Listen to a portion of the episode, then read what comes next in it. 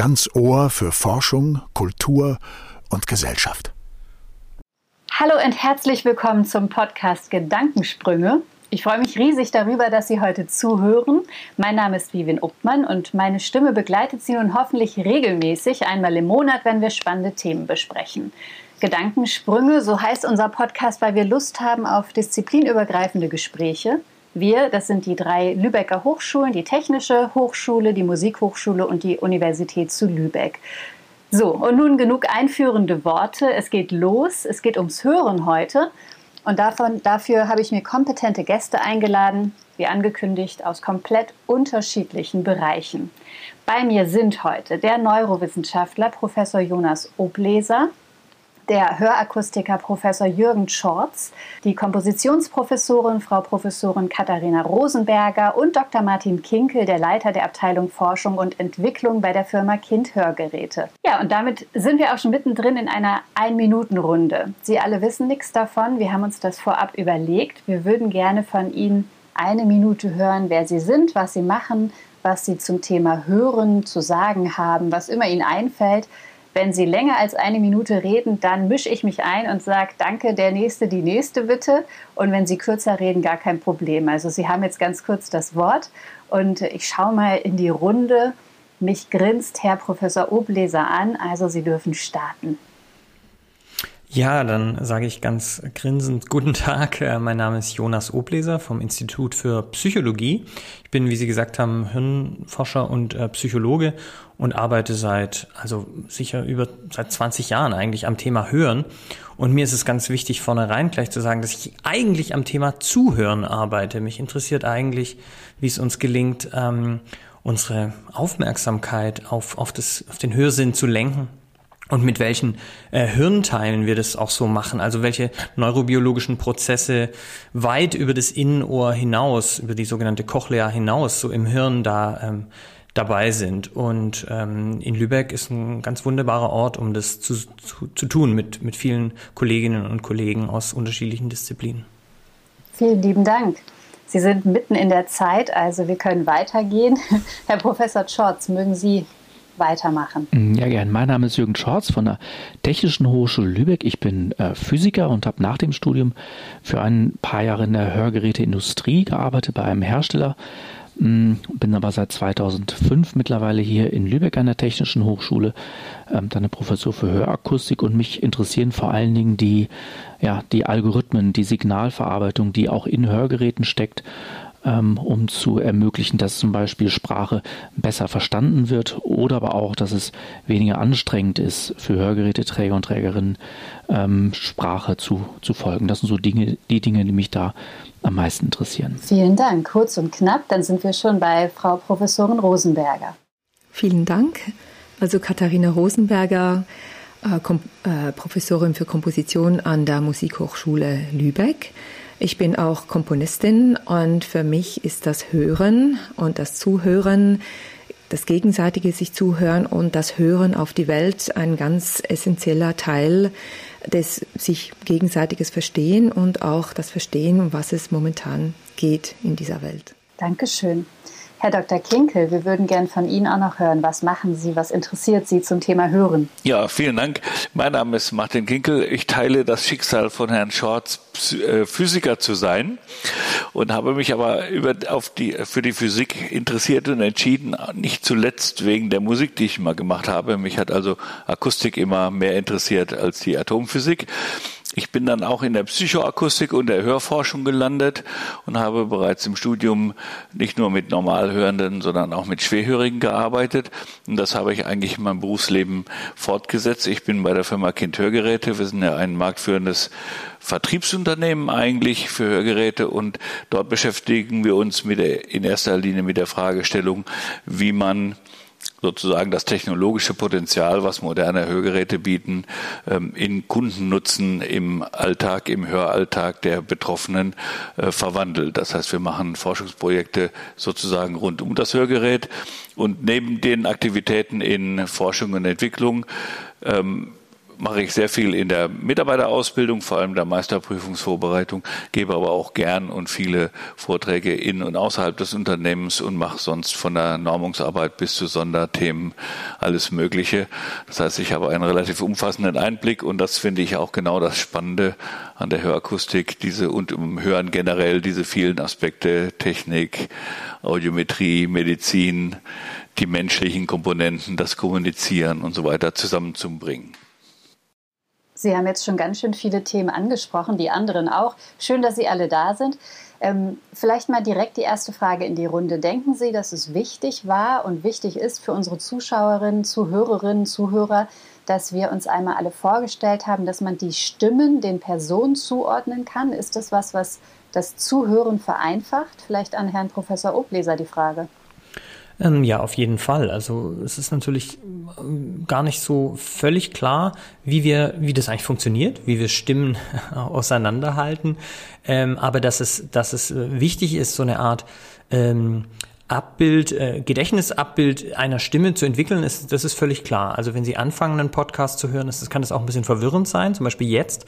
Und wenn Sie dann, falls Sie den jetzt nachher als Stream irgendwie vorliegen haben, wenn Sie mal ans Ende klicken oder wenn Sie dann zugehört haben, eine Dreiviertelstunde, ist das irgendwie gar kein Problem mehr. Da haben sie wahrscheinlich relativ äh, eine recht bildhafte Vorstellung von uns, auch wenn sie unsere Gesichter jetzt nicht sehen. Es, es gibt Kolleginnen und Kollegen, die sprechen, wie ich finde, zu Recht auch vom, von der Stimme als, als das akustische Gesicht sozusagen. Also, und in unserer Stimmforschung, einige meiner Kolleginnen und Kollegen betreiben auch viel Stimmforschung, ähm, ist es auch ein immer ganz, ja, ganz hilfreicher Vergleich, einfach zu schauen, wie verarbeiten wir menschliche Gesichter. Da wissen wir nämlich viel, viel mehr drüber. Das ist auch so ein Leitbild in der Hörforschung, dass man oft äh, zum Visuellen rüberschielt, weil man dort so, weil wir dort so viel besser schon verstanden haben, wie das funktioniert.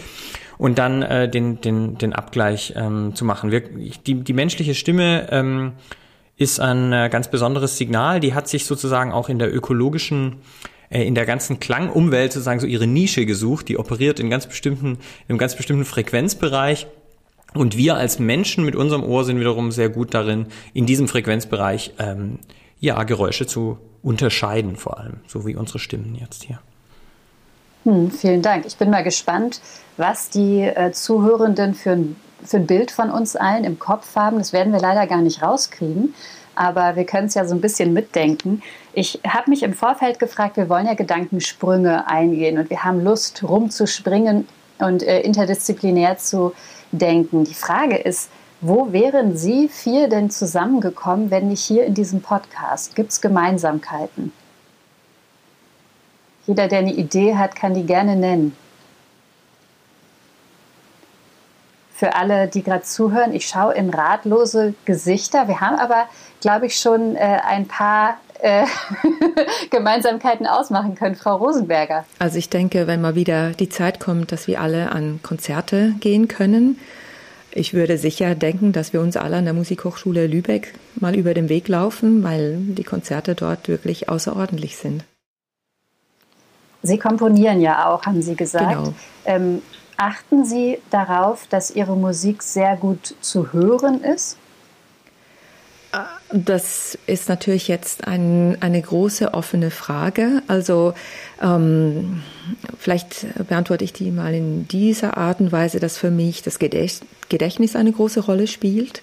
Also ich denke immer daran, wenn ich neue musikalische Elemente in einer Komposition einbringe, wie verbinden sie sich damit, was man schon gehört hat? Ähm, wie wichtig sind Wiederholungen von, von ähm, Harmonien oder ganz klaren Rhythmen oder Motiven, ähm, dass man so aufbauend mit einer Komposition mitgehen kann und da ein bisschen versteht und mitbekommt, was sich abspielt. Gibt es denn Musik, die man sich besser einprägen kann? Das hat alles mit Hörgewohnheiten zu tun, natürlich auch große kulturelle Einflüsse, also mit was für Musiken ist man aufgewachsen. Also ich denke wirklich Musik, die man kennt, die man oft hört, da fühlt man sich schnell einmal zu Hause als eine Musik, äh, auf die man zum ersten Mal trifft, wo vielleicht auch ähm, der harmonische, harmonische Aufbau sich stark unterscheidet. Und da ist es dann zu teils sehr herausfordernd, sich einzufinden und für sich einen Weg äh, zu bannen. Gibt es denn Musik, das höre ich, äh, da schaue ich jetzt mal in Richtung Herrn Schorz und Herrn Kinkel. Gibt es denn Musik, wo Sie sagen würden, für die ähm, Akustik ist das eine ganz besondere Herausforderung und dann vielleicht auch für die Menschen, die jetzt gar nicht so ganz ähm, ohne Hilfe hören können? Soll ich mal sagen, Jürgen? Ja, also ja, kann man sagen. Also erstmal, ähm, Herr Oblitz hat ja schon über die Bedeutung der Sprache gesprochen als Informationsmedium. Die teilt ja mit der Musik ein, verschiedene Anteile. Erstmal diese Unmittelbarheit. Musik ist ja unmittelbar äh, beeindruckend und findet ja auch unmittelbar statt. Also in jetzt genau diesem Moment. Und hat, teilt mit der Sprache dieses, dass es natürlich so eine vordergründige Ebene gibt bei der Sprache, die direkte Information, die da drin ist, aber darüber hinaus ganz viel andere Ebenen. Zum Beispiel werden ja die Emotionen ganz unmittelbar angesprochen von der Musik. Und das ist ja, da kann man sich ja sozusagen gar nicht gegen wehren. Und auch in der Sprache ist ja in der Sprachmelodie und in dem, was sozusagen zwischen den Zeilen gesagt und auch gehört wird, natürlich, steckt ja unheimlich viel tiefgründige Informationen drin. So, dazu muss ich aber das alles auch wahrnehmen sozusagen. Und da geht's jetzt los mit den Leuten, die eben nicht mehr so gut hören. Da ist oft gar nicht so sehr die Lautstärke jetzt das Problem, weil in den meisten aktuellen Hörsituationen ist es ja mindestens, ich sag mal, mittellaut im Alltag. Es gibt ja im Alltag gar nicht so viele Situationen, wo es total leise ist. Aber das größere Problem, was viele Schwerhörige haben, ist, dass sozusagen die Trennschärfe in verschiedenen Hörbereichen schlechter wird. Das heißt, die Nuancen in Sprache, in Musik, die werden nicht mehr so gut von den geschädigten Ohren sozusagen in Nervenpulse übersetzt und dann kommt das nicht mehr so sauber sozusagen am Gehirn an. Und das hat natürlich ganz unmittelbare Auswirkungen, dass ich eben in der Sprache gewisse Emotionen, nicht mehr höre, aber eben auch in der Musik subtile Sachen nicht mehr so gut wahrnehmen kann. Und so kann man sagen, dass tatsächlich, wenn jemand schwerhörig wird, für das bedeutet für die Musik, die muss sozusagen äh, einfacher werden. So, dass sie natürlich einfache Strukturen, Rhythmen, wenig Instrumente, Harmonien, die ich gut kenne, funktionieren gut, aber neue Sachen, subtile Sachen, feine Klangänderungen, sehr komplexe ich sag mal, Strukturen, Gewebe sozusagen, die ich dann gar nicht aufgelöst kriege, sozusagen, wo ich dann gar nicht mehr merke, dass das verschiedene Instrumente sind. Ähm, das funktioniert nicht so gut. Und das ist so dasselbe, was man in Sprache hat, wenn viele Stimmen durcheinander reden. Da hat ja Herr Obleser auch schon sehr gesagt, wenn ich die Stimmen kenne, also wenn ich so ein bisschen zuordnen kann, welche Anteile gehören denn zu welcher Person, klappt das gut. Wenn man sich aber vorstellt, ich kann die gar nicht mehr so richtig unterscheiden, dann kann ich das alles nicht so gut aufdröseln sozusagen. Und das ist dann das Problem. Da geht natürlich relativ schnell so der Genuss sozusagen ein bisschen verloren. Herr Obleser, wollen Sie uns da noch einmal kurz mitnehmen? Sie haben ja ganz viel schon geforscht ähm, zum Thema Rausfiltern, Zuhören und so weiter. Das wurde ja gerade angesprochen. Mhm. Also das ist natürlich ein ein weites Feld, äh, um mit Fontane zu sprechen an der Stelle. Ähm, aber das Zuhören ähm, und dieses Rausfiltern ist wirklich, das ist wahrscheinlich der, naja, also das sind so, ich würde sagen, wir haben zurzeit diese zwei großen äh, Frontiers oder die zwei großen offenen Flanken in der Hörforschung, an denen wir auch uns abarbeiten. Das eine ist dieses, wie können wir es Menschen Gehirnen wieder leichter machen, rauszufiltern. Also auf welche Merkmale, äh, akustische Merkmale sollte sich ein modernes Hörgerät ähm, kaprizieren, welche sollten unterstützt werden, welche sollten vielleicht auch unterdrückt werden. Also wie sollte technisch das, das Signal vorverarbeitet werden, damit das Gehirn ideal wieder äh, in den Zustand versetzt wird, ähm, auf dieser sogenannten berühmten Cocktail-Party, also dort, wo Stimmen durcheinander reden, ähm, zurechtzukommen. Dazu muss man wissen, das Cocktail-Party-Phänomen ist wirklich so der, der heilige Gral quasi der, der Zuhörens- oder Aufmerksamkeitsforschung äh, seit den 50er Jahren, als es noch Cocktail-Partys äh, gab. Ähm, und das ist sozusagen so die eine, die eine Grenze, wo wir schon auch Fortschritte, sehr viele Fortschritte zurzeit sehen ähm, weil es auch interessante technische Lösungen gibt, ähm, eben schon auf akustischer Ebene Stimmen zu erkennen, äh, zu erkennen, was ist, sind unterschiedliche Sprecher, was ist Hintergrundgeräusch, das gut zu trennen. Das hat auch viel mit künstlicher Intelligenz zu tun, auch so einem großen Lübecker Thema zurzeit natürlich. Und dann dem Gehirn also zu ermöglichen, das wieder zu machen. Und dann würde ich sagen, da danach kommt aber diese zweite Grenze, die uns eben näher an die Musik und an das, was Herr Kinkel schon angesprochen hat, an, an das, was, man, was wir in der Hörforschung Quality nennen, bringen. Also auch so Lebensqualität, Hörqualität einfach. Ähm, wenn wir diese reinen Verständlichkeits- und Signaltrennungsprobleme mal gelöst haben, wie kriegen wir es dann hin, dass technisch prozessierte Signale auch wieder schön klingen oder angenehm klingen oder vertraut klingen? Das ist nämlich eigentlich wahrscheinlich am Ende des Tages die größere Herausforderung, vielleicht sogar für die kommenden, ähm, weiß nicht, für die kommende Dekade oder so vielleicht. Vielen Dank. Also das heißt, wir haben schon mal gelernt, zuhören ist relativ schwierig. Ähm, es ist sehr umfangreich, aber wir hoffen, dass wir heute ganz viele Menschen dabei haben, die trotzdem diese, ähm, ja, diese Herausforderung annehmen und gerade mit uns dabei sind bei diesem Podcast. Ähm, man hat vielleicht gerade schon gemerkt, dass Sie, ähm, Herr Kinkel und Herr Schorz, sich kennen. Und äh, da möchte ich ganz gerne einmal auf unser Vorgespräch eingehen. Ich habe nämlich im Vorgespräch gelernt, alle Wege zur Hörakustik führen nach Lübeck. Das war mir vorher gar nicht so klar. Vielleicht, Herr Professor Schorz, können Sie uns da mal aufklären, warum das so ist? Also Lübeck spielt eine besondere Rolle, wenn es um die Ausbildung im Bereich der Hörakustik geht. Ähm, die Hörakustik, die meisten, die mit Hörakustik zu tun haben, die kennen es von den Läden, zum Beispiel ähm, große Filialen, die es da gibt in den Innenstädten, ähm, wo man, ähm, wo Hörgeräte angepasst werden und man Hörgeräte kaufen kann. Ähm, das ist ein, die Hörgeräteakustiker, Akustikerin, das ist ein Ausbildungsberuf und tatsächlich ist es so, dass die Berufsschule für all diese Auszubildenden bundesweit ist in Lübeck. Das heißt, jeder, praktisch jeder, der in Deutschland ähm, in diesen Geschäften arbeitet und Hörgeräte anpasst, äh, hat schon Zeit in Lübeck verbracht, nämlich in der, in der Berufsschule. Ähm, das gibt schon eine ganze Weile hier und ist eine der größten Berufsschulen ähm, überhaupt in ganz Deutschland, weil die eben aus, einem relativ, aus einer relativ großen Branche mittlerweile alle hierher kommen. Ähm, aber in Lübeck sind auch noch zusätzlich versammelt ähm, die ganzen weiteren Ausbildungsgänge ähm, im, Bereich der, im Bereich der Akustik. Es gibt seit über 20 Jahren den ersten Bachelorstudiengang äh, seiner Art, den Studiengang Hörakustik hier an der Technischen Hochschule. Ähm, seit ein paar Jahren gibt es einen äh, Masterstudiengang, der gemeinsam ähm, mit der Uni und der, und der TH durchgeführt, also angesiedelt an der Uni, aber ähm, gemeinsam mit der TH durchgeführt und daran anschließend jetzt auch schon ähm, die ersten Promotionen in dem Bereich, zum Beispiel in der Arbeitsgruppe von Herrn Oblesser.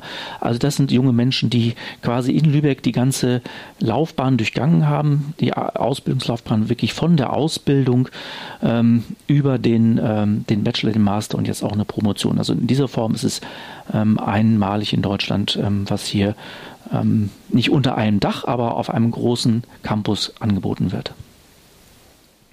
Vielen Dank. Wir sind ja jetzt hier heute nicht nur mit Theoretikern, Theoretikerinnen, sondern wir haben ja auch einen Praktiker dabei.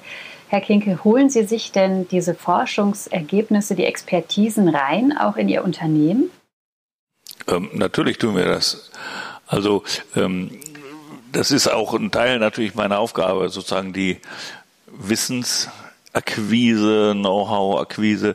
Deswegen halten wir relativ enge Kontakte. Wir haben auch schon in der einen oder anderen Form natürlich Projekte zusammen gemacht in verschiedenen Kooperationen. Jetzt ist das so, dass wir als Vertriebsunternehmen bestimmt nicht der stärkste Partner in echter Forschung sozusagen sind, sondern eben uns mehr so die anwendungsbezogenen Fragen interessieren. Aber man kann ja sagen, in Lübeck gibt es ja fast noch mehr. Da gibt es ja noch das Deutsche Hörgeräteinstitut, die bei uns eine große Rolle spielen, so bei den formalen Zulassungen der Hörgeräte, gerade im Bereich der Kostenträger, der Krankenkassen also. Und wir haben ja schon gehört äh, von Frau Rosenberg, die äh, Musik Aspekte und dann gibt's noch eine große Hals-Nasen-Ohren-Klinik, die helfen kann, wenn die Ohren so kaputt sind, dass auch Hörgeräte nicht mehr helfen. Also das ist ja schon wirklich, wie Herr George schon gesagt hat, ganz wirklich von der Ausbildung bis zur Promotion, über die Versorgung, über eben die Musik, wirklich ein riesiges Spektrum. Und ähm, man sieht ja, dass wir versuchen ja hörbeeinträchtigten, sozusagen schwerhörigen Menschen im Alltag zu helfen und wir verstehen den Alltag halt sehr umfassend. Also da geht es natürlich nicht nur jetzt um den kleinen Ausschnitt Sprache verstehen. Das ist natürlich so ein sehr wichtiger Anfangspunkt, aber äh, da hört es ja nicht auf. So und natürlich sind wir immer an der modernsten Technik interessiert, aber an allen modernsten Aspekten. Natürlich sind wir immer damit konfrontiert, wie geht das? Und natürlich auch die Frage, wie funktioniert es im normalen Hörer? Das ist ja schon auch mein persönliches Interesse mal gewesen, bis eben zu der Frage, wie, was ist denn jetzt genau kaputt? Was ist denn genau die Beeinträchtigung und eben wie Herr Obleser vorhin ja schon sagte, daraus dann wieder Anregungen zu ziehen, was muss denn die nächste Stufe Technik, die nächste Generation Technik können und dann natürlich auch die Frage wieder dann bei uns, wie bringe ich das jetzt in das tägliche Leben. Ne? Und da sind dann so Fragen, wir haben immer mehr komplexe Geräte, aber zum Beispiel haben wir ja gar nicht mehr Zeit jetzt für die Anpassung, weil ähm, zum Beispiel die Aufmerksamkeitsspanne älterer Menschen ist ja nicht länger geworden, bloß weil es komplexere Hörgeräte gibt. Das heißt, wir haben allein so praktische Fragen wie, ähm, wie müssen wir denn die Audiometrie verändern, um mehr zu lernen über das Ohr, ohne aber gleich mehr Zeit zu haben und so weiter. Also da ergeben sich vielerlei Fragestellungen, die man natürlich nur auch zusammen mit der Wissenschaft dann beantworten kann, wo wir dann sagen, gut, da ist die Rolle der Wissenschaft mehr so die Grundlagen und ähm, bis zur Laborreife will ich es mal nennen. Und unsere Aufgabe ist dann, die Dinge, die sich immerhin schon im Labor bewährt haben, dann in den Alltag zu überführen. Also da gibt es sehr viele Anknüpfungspunkte und das ist auch sehr, sehr spannend. Gibt es denn eigentlich einfache Musik, frage ich mich gerade. Es gibt ja diese einfache Sprache. Und wenn man jetzt eine Hörbeeinträchtigung hat, gibt es äh, Konzerte, die extra darauf abgestimmt sind? Was ist was es ist mir nicht bekannt, muss ich ehrlich sagen. Also was es gibt, Entschuldigung, Jürgen, wenn ich da vielleicht vorgreife, ähm, wenn man noch ein bisschen weitergeht über die normal, normal schwerhörigen Menschen hinaus, die Leute, die gehörlos sind und ein, so, so ein Cochlea-Implantat bekommen, das ist ja so eine Hörhilfe, wo man eine Elektrode in das Innenohr einbaut. Da ist ja sozusagen die, ähm, da ist ja sozusagen die, ähm, das Sprachverstehen nochmal eingeschränkt und die Auflösung nochmal. Da habe ich dann sozusagen nur noch sozusagen 20 Kanäle. Also man kann sich das vorstellen wie ein Klavier, wo nur noch 20 Tasten drauf sind. Und da kann man sich vorstellen, für diese Gruppe gibt es in der Tat spezielle Kompositionen, auch spezielle Konzerte, weil man da sagen kann, da ist halt so Polyphonie, das, was wir so in der symphonischen Musik machen, funktioniert ja gar nicht, weil ich so feine Tonunterschiede gar nicht hören kann. Da muss man dann mehr auf Rhythmus achten, weniger Instrumente nehmen und so weiter. Und dann kann man da sehr wohl Musikgenuss erzielen. Also das ist eine Zielgruppe, wo es spezielle Sachen gibt. Aber für, ich sage es mal, normal Schwerhörige ist mir da eigentlich nichts bekannt. Da ist eher unser Versuch, das Hören zum Beispiel mit Hörgeräten doch so weit wieder hinzukriegen, sozusagen, dass man halt normale Musik wieder genießen kann. Vielen Dank. Ich gehe jetzt mal in eine ganz andere Richtung. Das wäre jetzt der Versuch. Und zwar ähm, würde ich gerne mal von Herrn Professor Obleser wissen. Über Sie habe ich gelesen, dass Sie sagen, Hirnregionen hören einander zu. Was genau meinen Sie damit? Zunächst ist es natürlich ein, ein, ein äh, etwas, äh, ein etwas bemühter Metascherz, wenn man innerhalb des Gehirns dann schon vom Zuhören spricht. Das haben wir uns bestimmt für eine Pressemeldung ausgedacht, Frau Obmann. Aber natürlich äh, steckt da schon ein Fünkchen Wahrheit drin. Nämlich, ja, also wenn wir über Hirnregionen sprechen und das Gehirn äh, als erstmal akzeptieren, dass es ein sehr, sehr, sehr komplexes Organ ist, dann ist eine beliebte Beschreibungsebene zu sagen, vielleicht könnten wir uns das Gehirn vorstellen, wie, ähm, ich weiß nicht, vergleichen wir es mal mit einer Karte von von mit so einer typischen Flughafenkarte. Das passt vielleicht dazu, dass wir zurzeit auch alle nicht reisen dürfen. Aber erinnern Sie sich mal an diese tollen Maps, wenn Sie so ein Lufthansa-Magazin aufschlagen. Da haben Sie diese vielen Städte und die vielen Flugverbindungen zwischen den Städten.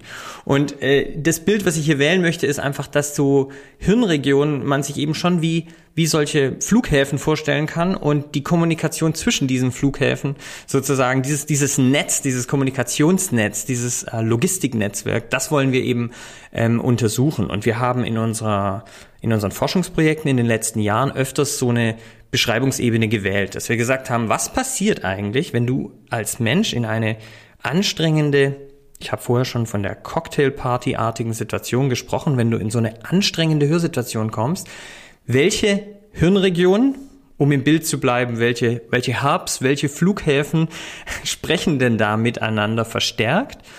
Und ein erstes Bild, was wir eben gefunden haben, ist, dass tatsächlich äh, die Hörerinnen und Hörer, die lagen da also in unserem MRT-Scanner hier in Lübeck und mussten sich dieser ja, Kakophonie, möchte ich fast sagen, von Stimmen aussetzen. Aber die, die das erfolgreicher geleistet haben, die also quasi hinterher einfach schneller reagiert haben, über hunderte von Durchgängen besser waren, das waren die Probanden, die es geschafft haben, ihr Netzwerk, ihr Logistiknetzwerk im Gehirn sozusagen ähm, etwas stärker zu rekonfigurieren. Also es scheint wichtig zu sein und es ist eine Eigenschaft, die uns sehr interessiert, auch bis ins hohe Alter bleibt es erhalten, ändert sich das. Es scheint wichtig zu sein, solche Netzwerke relativ plötzlich anpassen zu können an eine neue Hörsituation.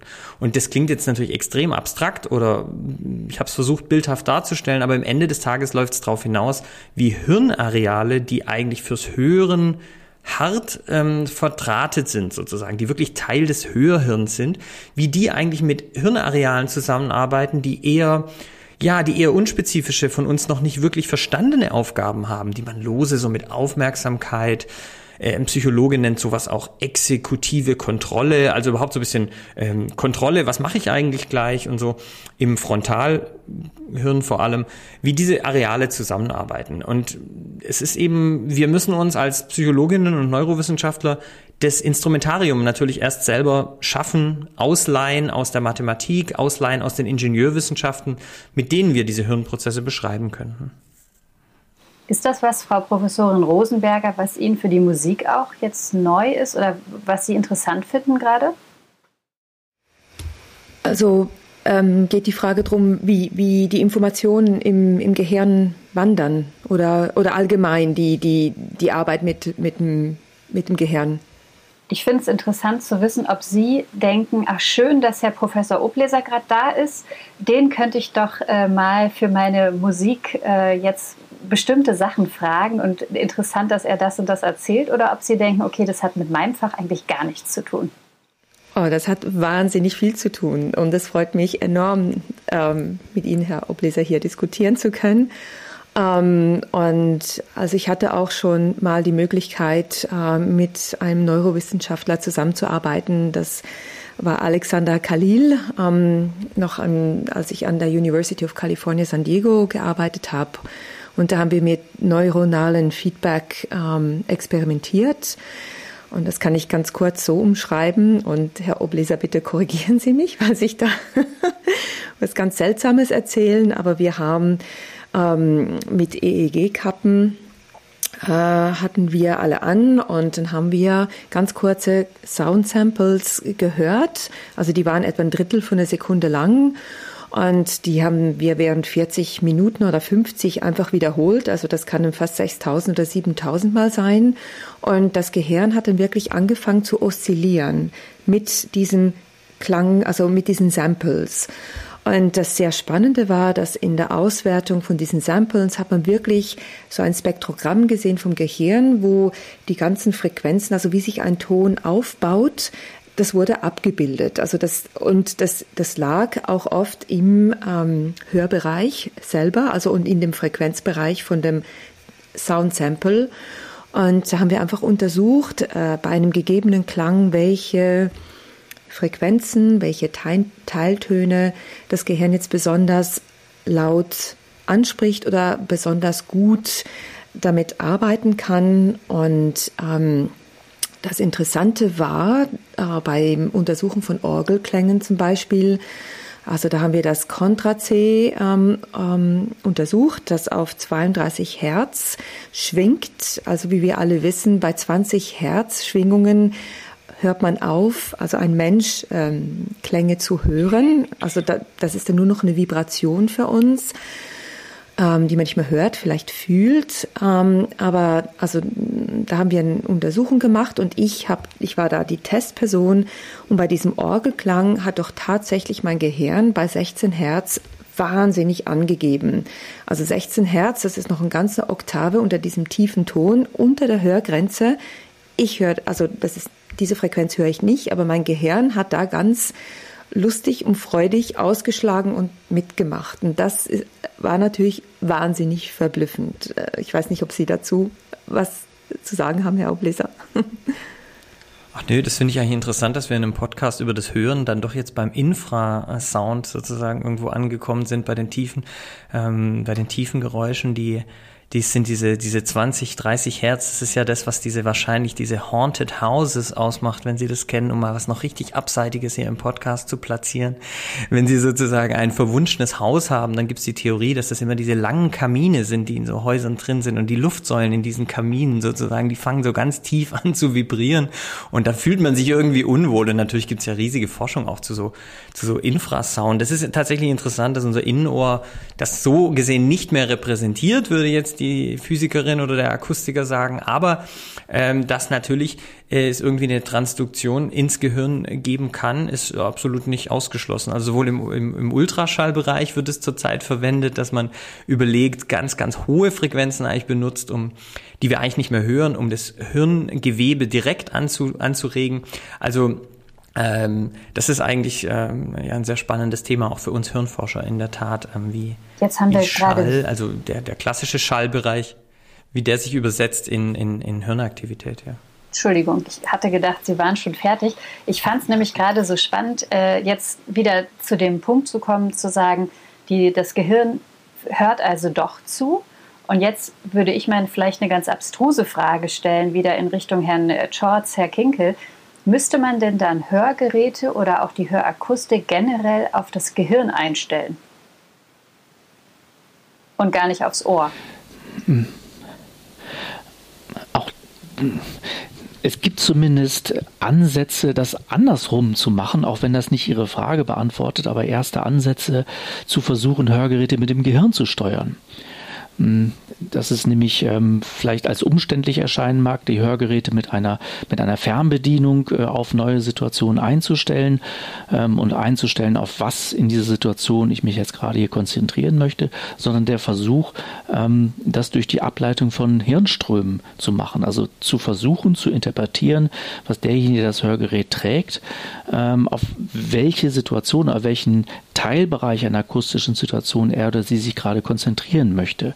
Also dazu gibt es ähm, äh, schon erste Prototypen, die dann versuchen, die, die Hirnströme beispielsweise im Gehörgang oder nah beim Ohr abzuleiten, um daraus dann Rückschlüsse zu ziehen, was die Person ähm, wahrnehmen möchte. Aber da hat auch, glaube ich, Jonas Obleser ähm, Untersuchungen zu gemacht.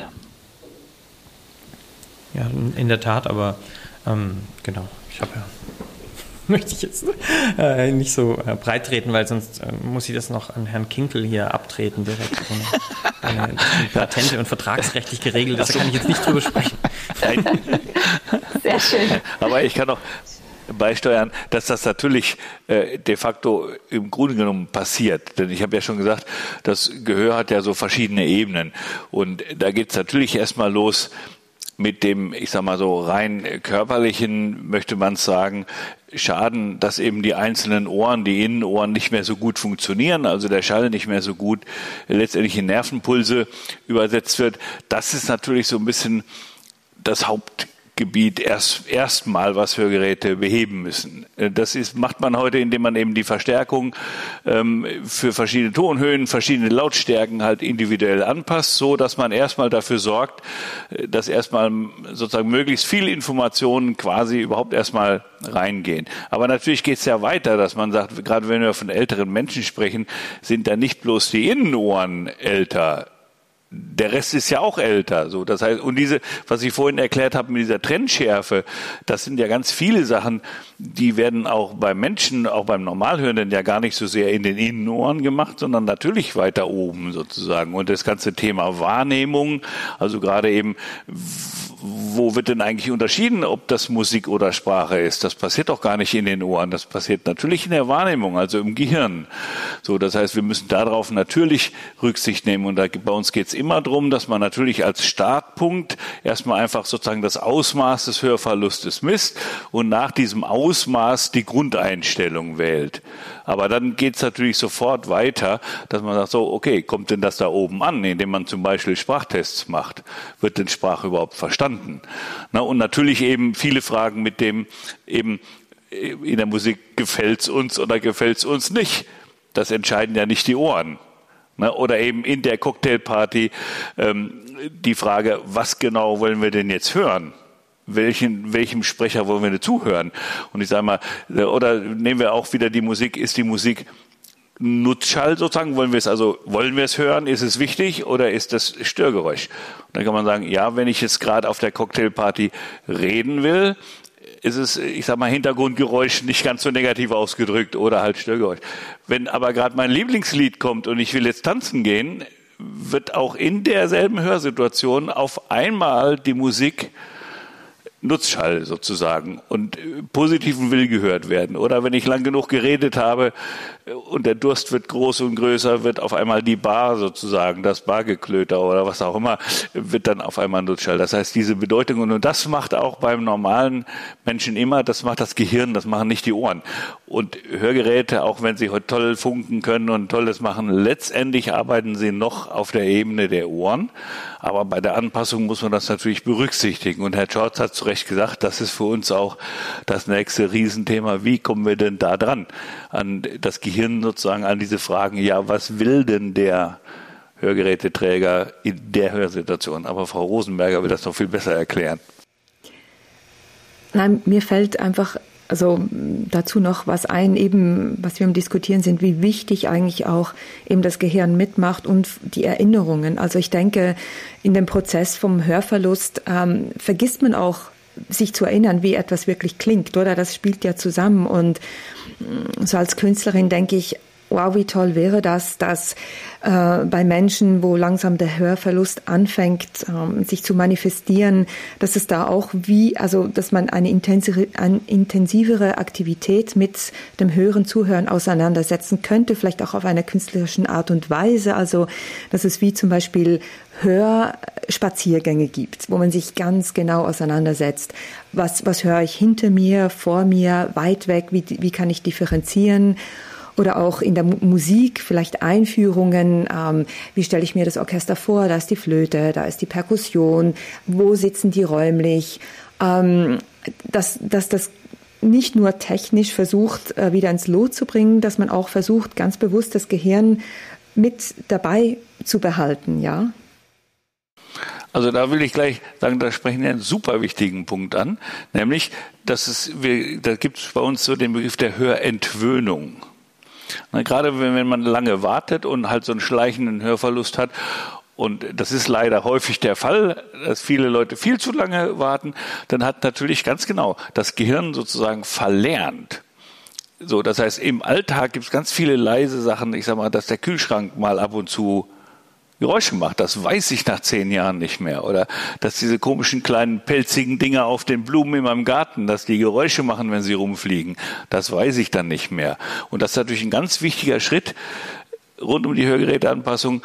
Ja, wir versorgen die Leute mit Maschinen, aber da sagt es natürlich nicht Schnipp und dann ist alles wieder wie mit 20 sondern das ist ganz oft so, dass am Anfang das Gehirn sogar geradezu überfordert ist von diesen vielen neuen Informationen, die da kommen auf einmal wieder und gerade in Tonhöhenbereichen.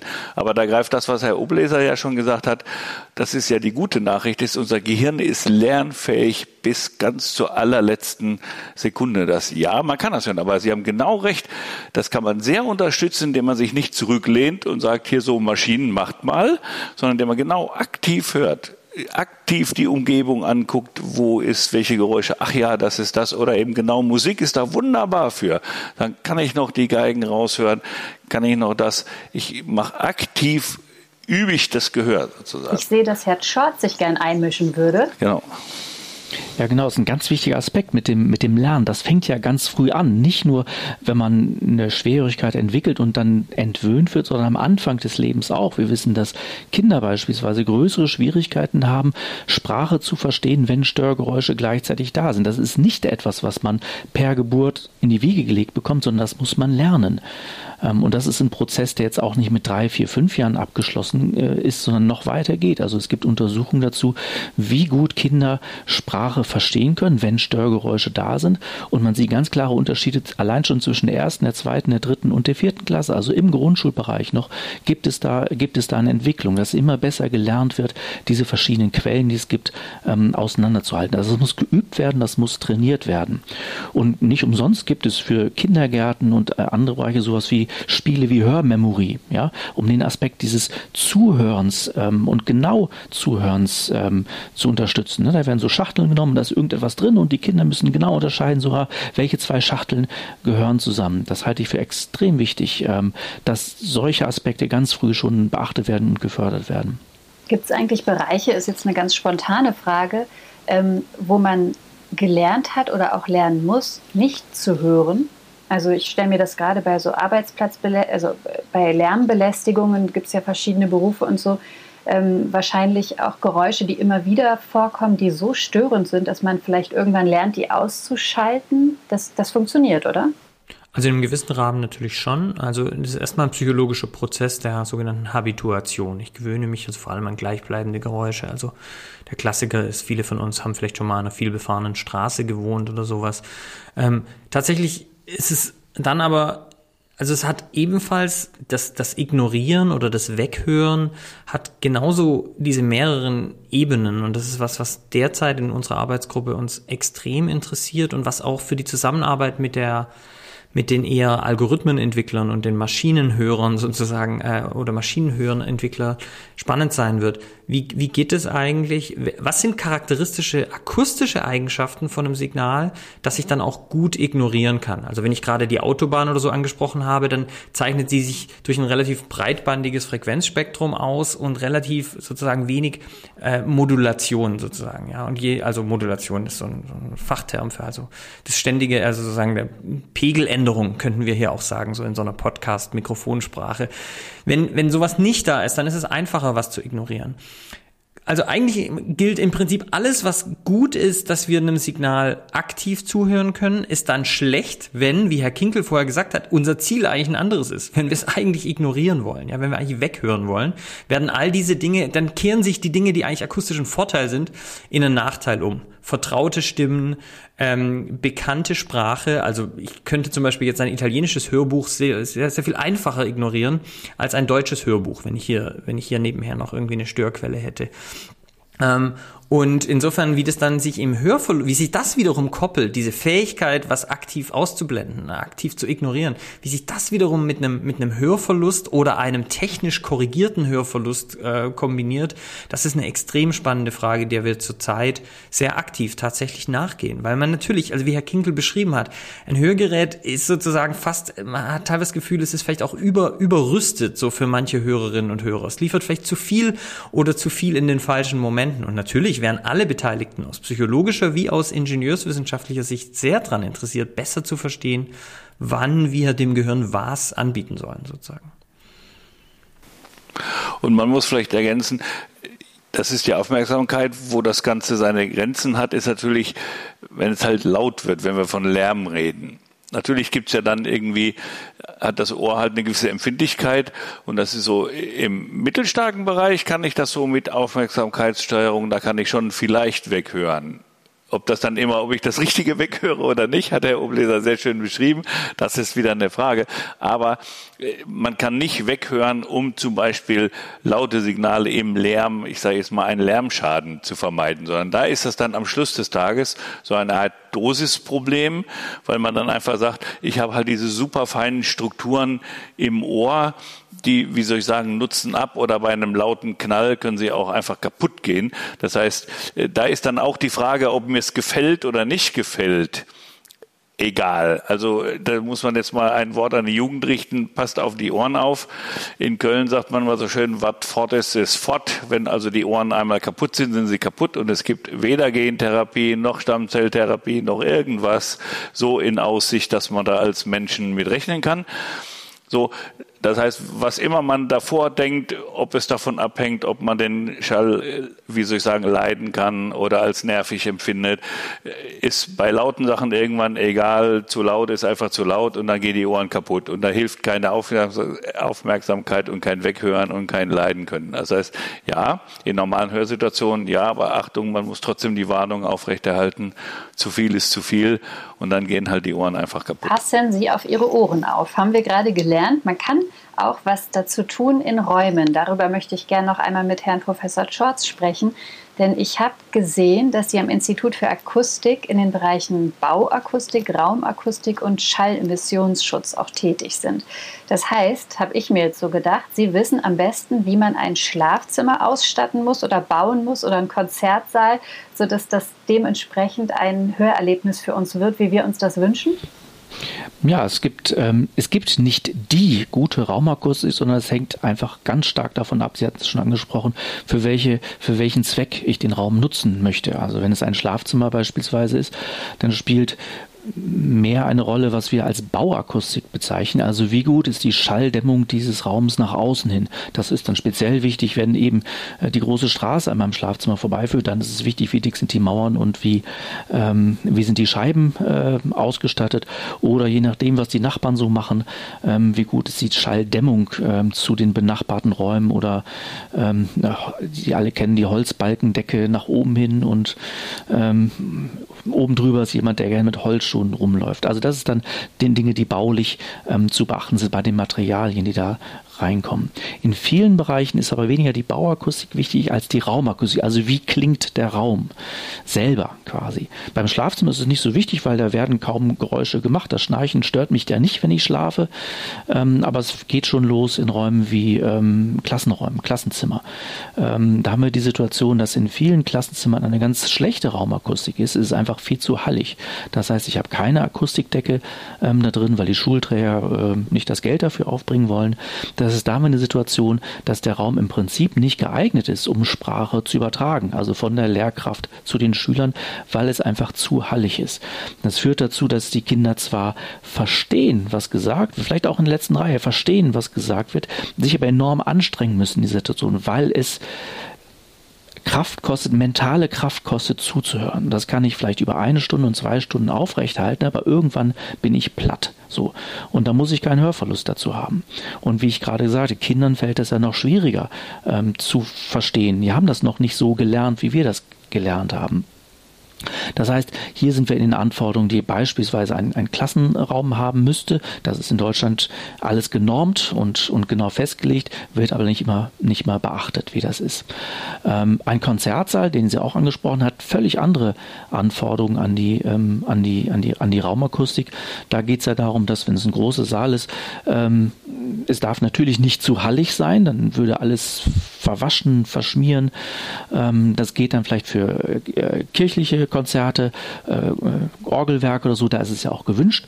Ähm, aber in anderen Bereichen geht das nicht. Das heißt, ich muss irgendwie die Akustik so ändern in dem Raum, dass es eben nicht zu hallig wird. Gleichzeitig muss erreicht werden, ähm, dass der Schall noch bis ganz hinten in die letzten Reihen kommt, dass es nicht also zu stark abgedämpft wird. Das heißt, da muss man arbeiten mit einer Kombination aus einer Schall Absorption einer Schall, einem Schall schlucken, damit es nicht zu hallig wird, aber auch geeigneten Reflexionsmaßnahmen, dass der Schall in guter Art und Weise auch in die hinteren Ränge reinkommt äh, und da noch gut ähm, verstanden werden kann. Also Raumakustik ist ein sehr weites Feld ähm, und eben je nach Anforderung, die ich habe oder je nach Nutzung, die ich habe, muss es anderen, ähm, müssen andere Maßnahmen getroffen werden.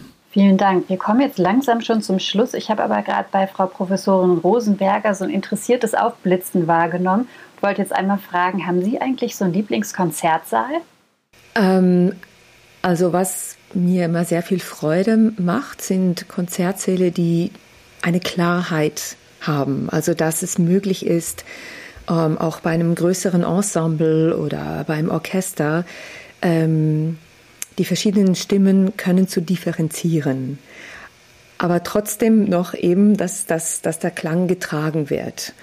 Ähm, also diese Mischung ähm, ist natürlich wirklich ähm, wahnsinnig wichtig und, und ist nicht selbstverständlich. Ich meine, die ganze Wissenschaft, die dahinter steckt, ähm, in der akustischen Arbeit von solchen Konzertsälen ist, ist unglaublich ähm, aufwendig und komplex.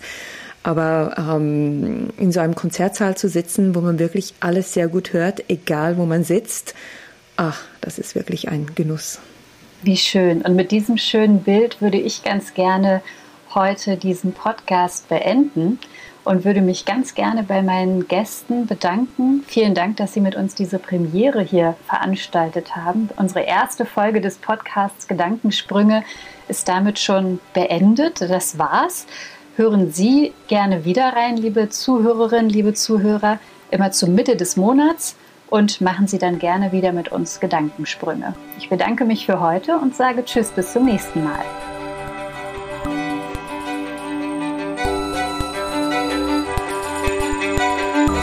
Gedankensprünge.